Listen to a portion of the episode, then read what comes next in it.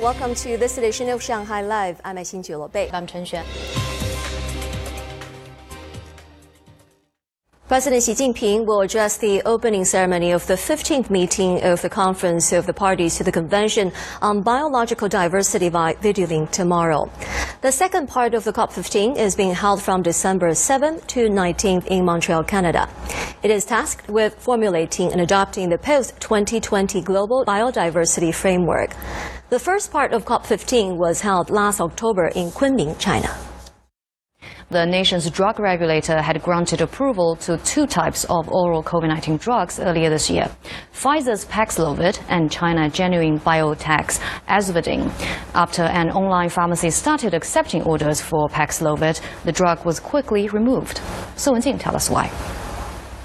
An online pharmacy began taking orders for Pfizer's Paxlovid COVID-19 oral drug yesterday. It was priced at 2,980 yuan per box. But it was swiftly removed as its doctors said they weren't authorized to prescribe the medicine. The National Medical Products Administration granted conditional approval for imports of Paxlovid in February. The drug can be given to patients who are seniors or have kidney disease, diabetes, cardiovascular disease, or chronic lung diseases. However, medical experts say the drug isn't suitable for all patients with a chronic disease. There are many drug interactions. For example, if a patient is taking Paxlovid while taking statin drugs to lower cholesterol, it may cause an adverse reaction like muscle, kidney, or lung damage. The oral antiviral drug Azvudine, developed by Genuine Biotech in Henan province, was given conditional approval for COVID-19 in July. However, the medicine is also not available on online pharmacies.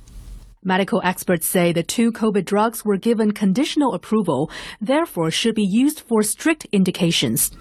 Experts say selling either online would increase the risk of drug abuse or misuse of the medicines. Two administrative buildings in the Ukrainian capital Kyiv were damaged today in a drone attack. Initial reports do not contain any information on the number of potential injuries or fatalities. Lei Shuan has more. The mayor of Kiev said Ukrainian air defense systems shot down 10 drones and that there were explosions in the city's central downtown district. A cluster of university buildings, galleries, and restaurants were seen on fire after the attack. Ukrainian President Vladimir Zelensky stated that at least 1.5 billion euros is needed for the restoration of Ukrainian power grid as a result of Russian attacks. He said nearly 12 million people in Ukraine have no access to electricity. Rafael Grossi, the director of the International Atomic Energy Agency, announced his decision to deploy safety and security missions to all nuclear power plants in Ukraine on Monday. U.S. officials said Tuesday that Washington is poised to approve sending a Patriot missile battery to Ukraine.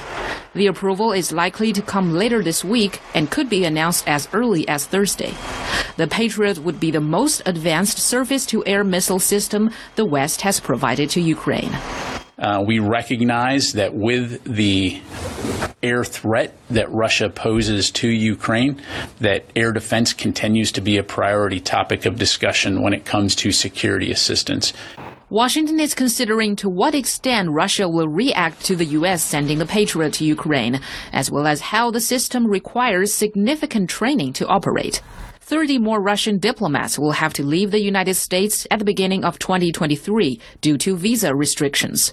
Russian Deputy Foreign Minister Sergei Ryabkov said yesterday that there will be a Russian response to the restrictions.